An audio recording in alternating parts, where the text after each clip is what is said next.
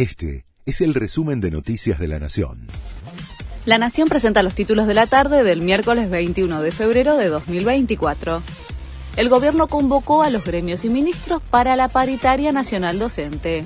A días del comienzo del ciclo lectivo, la Secretaría de Trabajo, que depende del Ministerio de Capital Humano, llamó a los titulares de las carteras educativas de las provincias y de la ciudad de Buenos Aires y a los sindicatos del sector para iniciar los diálogos a fin de acordar el convenio marco nacional del salario mínimo docente.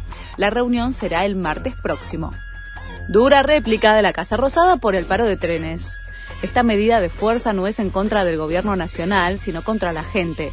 Los responsables tendrán consecuencias. Esta práctica de obstruir la vida de los argentinos en virtud de mantenerse en el poder no va más, señaló el portavoz del gobierno, Manuel Adorni. El funcionario aseguró además que más de un millón de personas se vieron afectadas por la interrupción del servicio. Aplicaciones para circular por el paro de trenes. La medida, que termina a la medianoche, provoca inconvenientes en los pasajeros que están enojados porque tardan más, llegan tarde y gastan más plata en viajar. Hay largas filas en las paradas de colectivos y todos los centros de transbordo de la región metropolitana están saturados.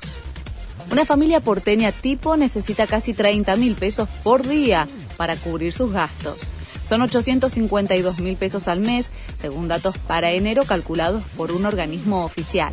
Incluye los precios de la canasta de alimentos y servicios, el alquiler de vivienda, gastos de un auto, medicina prepaga, cuota de colegio y abono familiar en un club.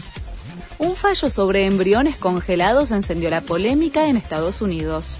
La Corte Suprema de Alabama dictaminó que los embriones congelados pueden considerarse niños según la legislación estatal.